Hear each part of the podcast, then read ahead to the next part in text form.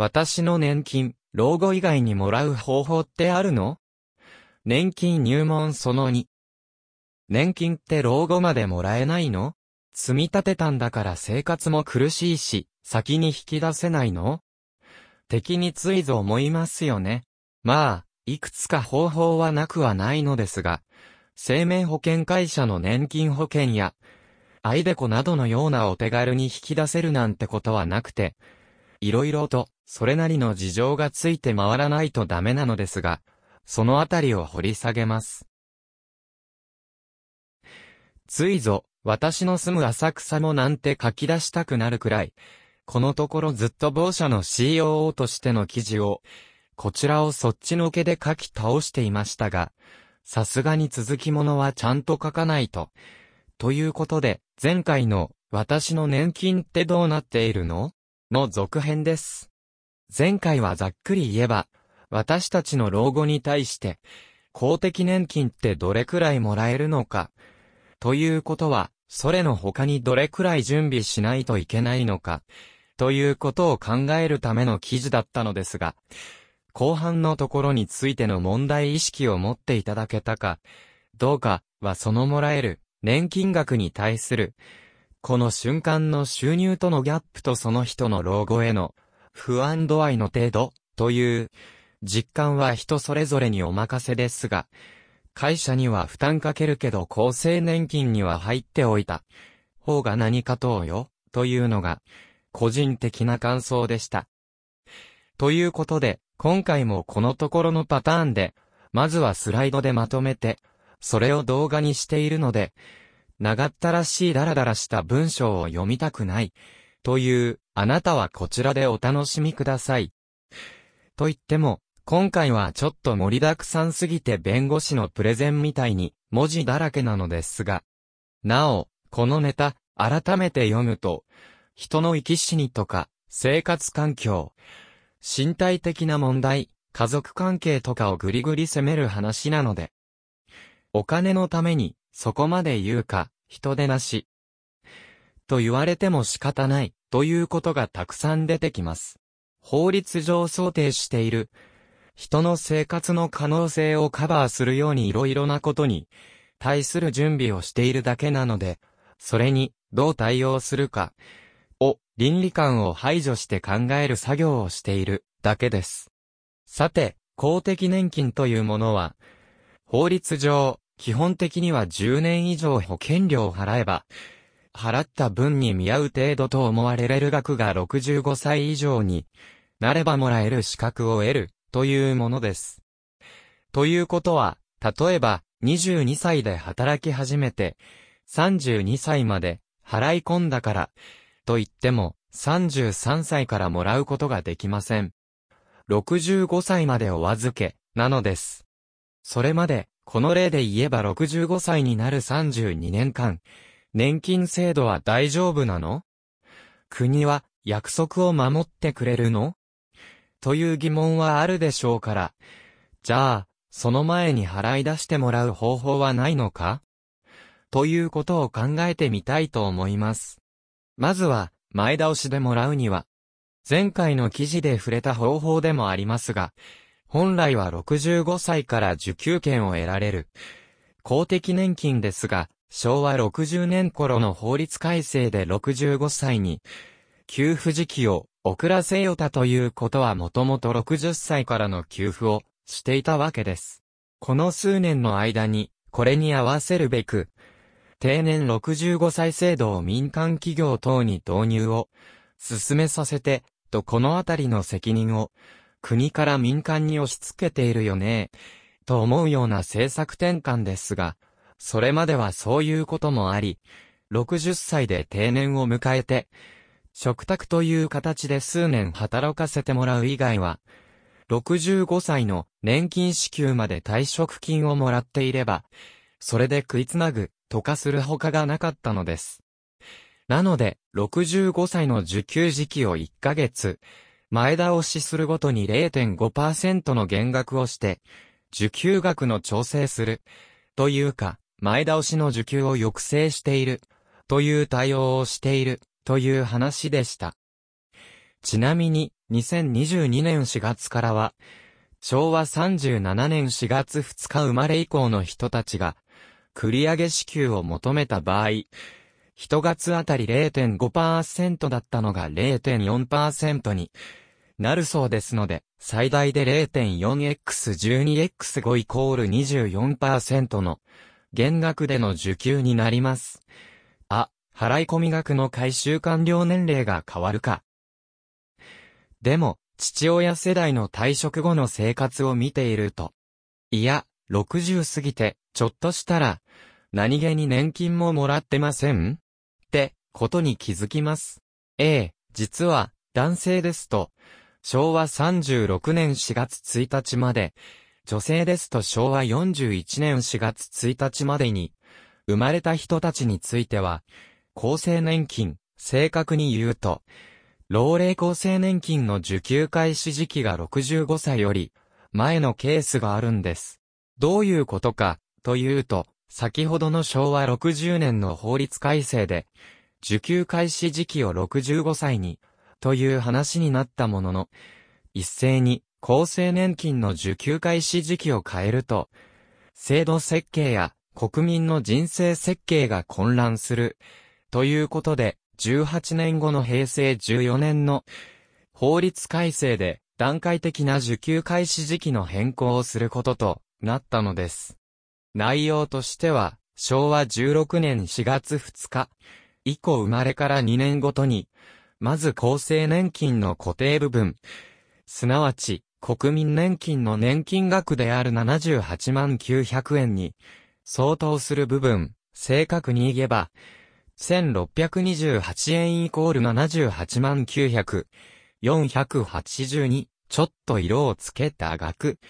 に、保険料を支払った月数をかけた額を60歳から1歳ずつ、遅らせて、昭和24年4月2日生まれ以降が全員、この固定部分について65歳からの給付開始に、した後、その4年後である昭和28年4月2日生まれから、また、2年ごとに、今度は、厚生年金の報酬比例部分、ということは、例の支払った保険料の総額の5.481線を平成15年3月31日までの保険料分は7.125線をかけた部分について1歳ずつ遅らせ、昭和36年4月2日以降の著者を含めたよい。このみんなは、老齢厚生年金の支給開始自体が65歳になるというものです。女性については、昭和60年の法律改正の時にもともと55歳、支給だったところを60歳からに変更した都合もあって、全体的に5年遅らせたことから、全員が65歳からの支給開始になるのは昭和41年4月2日、生まれ以降から、となるのです。となると、繰り上げの時の対象って、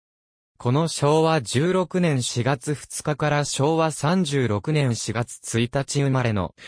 人、女性だと、昭和21年4月2日から昭和41年4月1日生まれの人の繰り上げってちょっとややこしいですよね。例えば、男性で昭和30年4月2日から昭和32年4月1日生まれの人ですと、すでに固定部分が65歳支給開始で、報酬比例部分が62歳からとなると、61歳から報酬比例分だけもらうために、老齢厚生年金の繰上げ受給請求だけ、というのができず、固定部分に相当する、老齢基礎年金も合わせて繰上げ受給の申請をする、必要がある一方で、報酬比例部分だけもらっている63歳に、固定部分ももらおう、となると、やっぱり老齢厚生年金ではなく、老齢基礎年金の繰り上げになりますし、昭和25年4月2日から昭和27年4月1日の間に生まれた女性ですと、63歳から固定部分の給付が始まる一方で、60歳から比例報酬部分の給付が始まっているので、61歳から固定部分の給付を繰り上げてもらうというと、これまた老齢基礎年金の繰り上げ受給請求という厚生年金のはずなのに、国民年金の話をせねばならないという不思議な状況に陥るのです。ま、試験問題以外では、昭和41年4月2日生まれ以降の私たちには関係ないけどね。ただ、この固定部分を65歳より前に受け取っている人たちにとってちょっとしたおまけがあるんです。配偶者下給年金と振り替え加算というトリック。固定部分を受給する人たち。ということは、厚生年金加入者で、男性なら昭和24年4月1日生まれまで、女性なら昭和29年4月1日生まれまで、で20年以上被保険者であった期間があって、65歳未満の配偶者がいる。もしくは、18歳になって、最初の3月31日を迎えていない子、もしくは20歳未満の1級もしくは2級の、障害等級認定された子がいる。場合、配偶者に22万4700円。対象となる子も最初の2名までは22万4700円ずつ。3人目以降は、その1、3にあたる7万4900円が、年金額に加算されます。これ、夫が、年下の姉さん女房が先に65歳になっても、もらえます。実はこの男女差のないルールって、年金だと少ないんです。しかも、このルール、もしこの人たちが65歳になって、老齢厚生年金と、老齢基礎年金の受給者になっても給付が続く上に、仮に65歳未満の配偶者が65歳になって、老齢基礎年金受給者になって、この下給年金の給付が打ち切りになっても、その配偶者が一定の条件、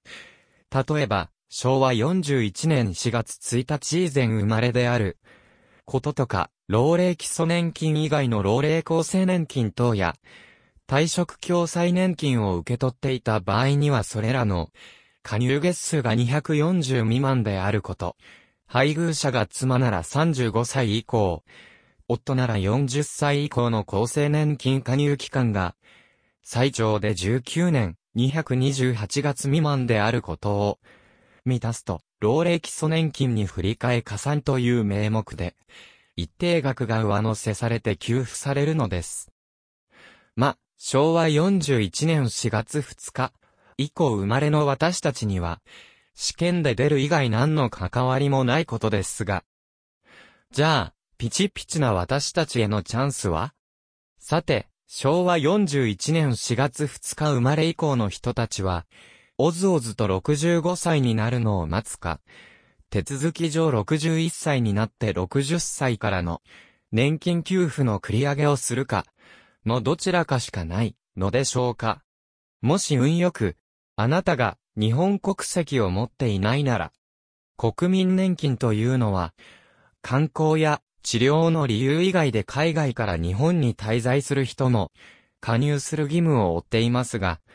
加入して6ヶ月以上払ったはいいけど受給の権利を得る10年も日本にいないで国に帰ってしまう人たちのために脱退一時金という制度があります。その場合、日本を離れることになって2年以内に請求すれば、国民年金ならば、最後に支払った保険料の1、2に加入した期間に応じた数をかけた額が、厚生年金なら加入期間の給与の平均に基づく標準報酬額に最後に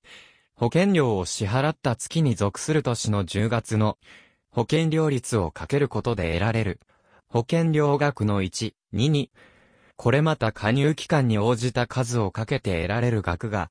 脱退一時金として支払われます。ですが、まあ、払った全額は返ってきません。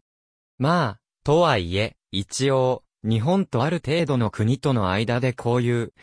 公的年金などの社会保障協定が結ばれていて、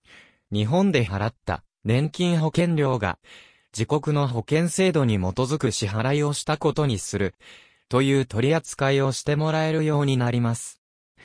でも、シンガポールやベトナムのような協定を結んでいない国だと日本に滞在している間は、日本の年金を払いつつも、自国の年金も払わねばならなくなる、という二重払いになる可能性がありますので、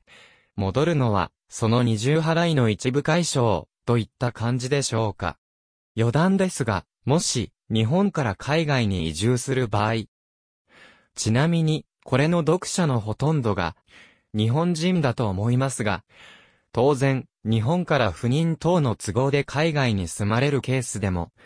同じことが言えて、その移住先の国と日本との間で協定が結ばれていれば、日本の年金保険料を任意加入して払わずとも、現地の年金制度に加入することで、その間を日本の公的年金に加入していたのと同じ扱いにしてもらえるそうです。それでも、まだ自分でもらうというか回収することにこだわるなら。さて、運悪く、日本国籍なのでこの脱退一時金の適用も、叶わない、となると、残る手立ては二つです。もし自分の手にしたい、というのであれば、障害年金として受け取るほかありません。これは、被保険者であって、一定の保険料支払い条件を満たした上で、障害等級が国民年金なら1級か2級、厚生年金なら1級、2級、もしくは3級ならば、受給資格を得ることになります。詳細はスライドなどで確認してもらう方がいいと思いますが、大事なことだけかいつまんで言うならば、この障害等級ですが、いわゆる地方自治体等が発行してくれる、障害者手帳に記載の等級とは別物です。これ、この間の CFP の試験に出ましたかっこ笑いこの、法律に基づく基準で決められているのですが、2級ですら、家から出られず誰かの手を借りないと生活できない、くらいの傷病の結果、1級になると、ベッドから出られないくらいですので、そりゃ働けませんから、それくらいの年金が降りて、生活の足しにして、ともなります。他方で、それくらいの状態になる原因が、労働基準法に基づく保障を受ける場合、ということは雇用されている状態で、業務上等の都合で発生した、傷病等によるもので、労働基準法第77条に基づく、障害保障を受けた場合は6年間給付が停止されます。でも、これは、労働基準法第84条で、いわゆる労災保険法に基づく保障を行うことで、雇用者は、労働基準法に基づく使用者の保障責任を免れることになっていますので、労災保険による障害保障給付を代わりに受けたとして、というか、その状態だと受けてるはずなのですがも、6年間の給付停止を受けることはないようです。というか、もし6年間の給付停止って、雇用主が労災保険に入っていなかったので会社等が直接保証しているケースだから色々とまずい話ですね。あ、その場合には、障害基礎、厚生年金と労災保険の障害保障給付との両方が給付されることになるのですが、障害基礎、厚生年金が全額給付され、労災保険の障害保障の支給額が調整、減額って意味ねされます。さすがに払い込んだ保険料をこの形で回収しても使えないんじゃ。ですよね。でも、残念ながらこれ以上自分で受け取る手立てがないんですよ。あとは、あなたの遺族にでも受け取ってもらって、有効活用してもらえませんか？ん？言ってる意味がわからないって？遺族って？そうですよね。ええ、死んだ後にご遺族に支払われる。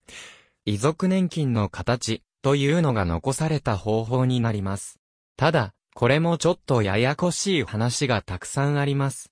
遺族基礎年金をもらうには結構ハードルが高く、国民年金から給付される遺族基礎年金を受給するには、被保険者側に加入期間の2、3以上ちゃんと保険料を払うか免除措置を受けているか、年金受給者であっても25年以上保険料を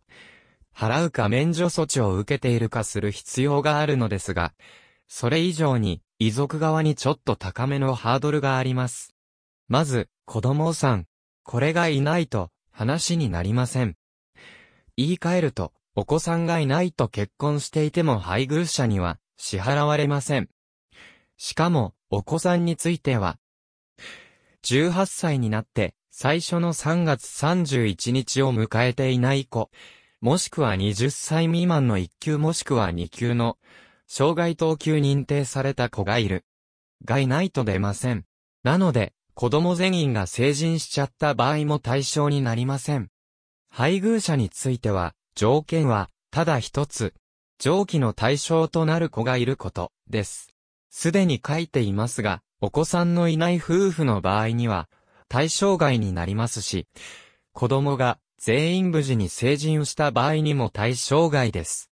そして、こういう遺族的な話が出てくることで、相続税の話が、ふっとよぎったら、親とか、孫とか兄弟とかいるじゃん。って思いがちですが、法律上、関係あるのは成人していない子供か、そんな子供を養育することになる、残された配偶者、だけなのです。年金額は、というと、配偶者がいるならば78万900円と、対象となる子が、最初の2名までは22万4700円ずつ、3人目以降は、その1、3に当たる7万4900円が、年金額に加算されます。配偶者がいないならば、最初の子に78万900円と対象となる子の、うち2番目からの最初の2名までは22万4700円ずつ、3人目以降は、その1、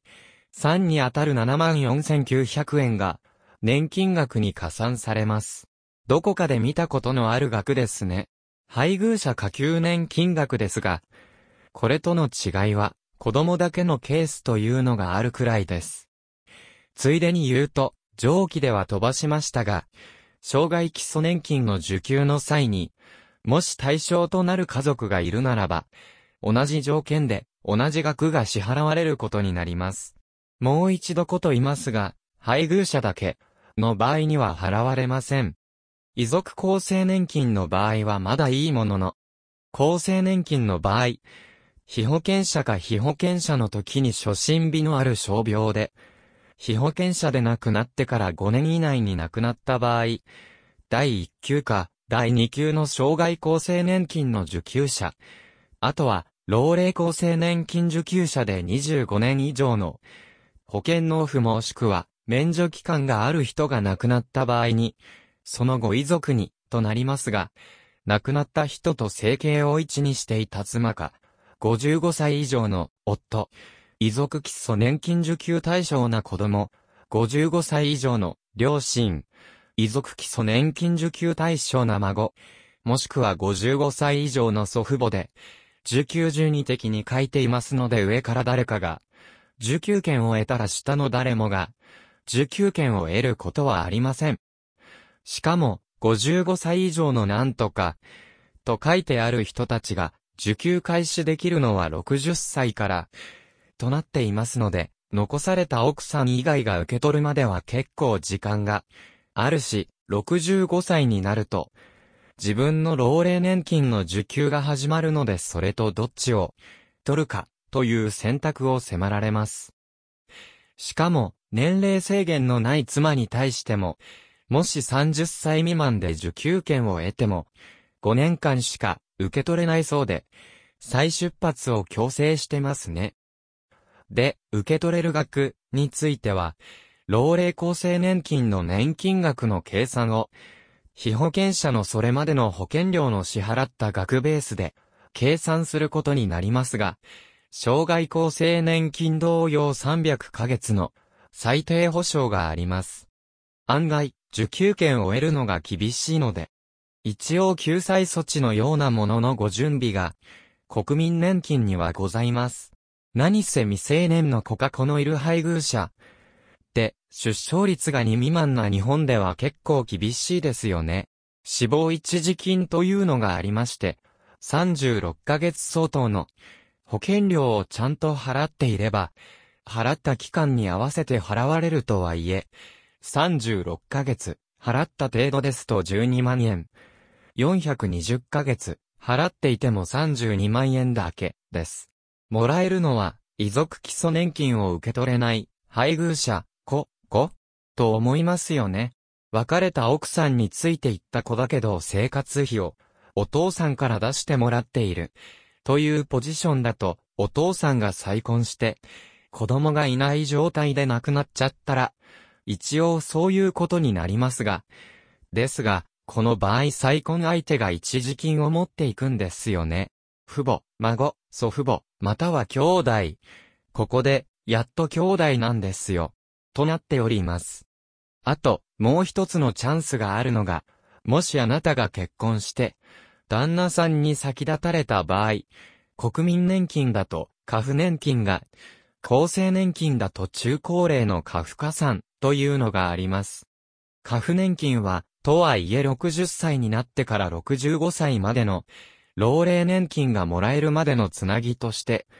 被保険者が、老齢基礎年金でもらえたはずの金額の3、4をもらえます。で、この死亡一時金と、家父年金とは、どちらかしかもらえませんから、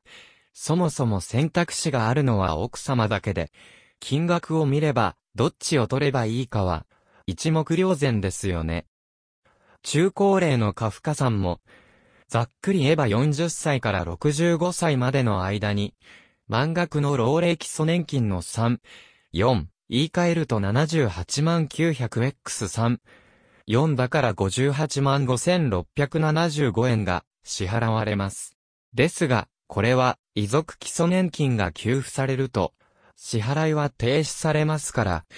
40歳の時点で未成年の子がいる場合はその子が18歳になって、遺族基礎年金が終わってしまうと切り替わりで、中高齢の家父加算の給付が始まります。で、この遺族年金も、労働基準法に基づく障害保障を受け取ることになると6年間支払い停止となっていますが、障害年金の時の議論の通り、労災保険で保障されれば、これに当たらないので、一般的にこの6年間の支払い停止に当たることは、そうそうない、でしょうね。まとめ。ということで、まあ、年金を65歳より前にもらう方法は、そこそこ大変、ということなのがお分かりいただけるかと思います。そもそも私的な保険制度だとスピーディーに対応できない、ところを補うための公的保険制度ですから、法律に基づいた事務処理で進められるメリットであり、ややこしさも含めたデメリットがある、ということになります。が、言い換えると、これに依存するのではなく、別途自分でそれぞれに対して備える必要だけは、あるよね、というのが見て取っていただけたらと思います。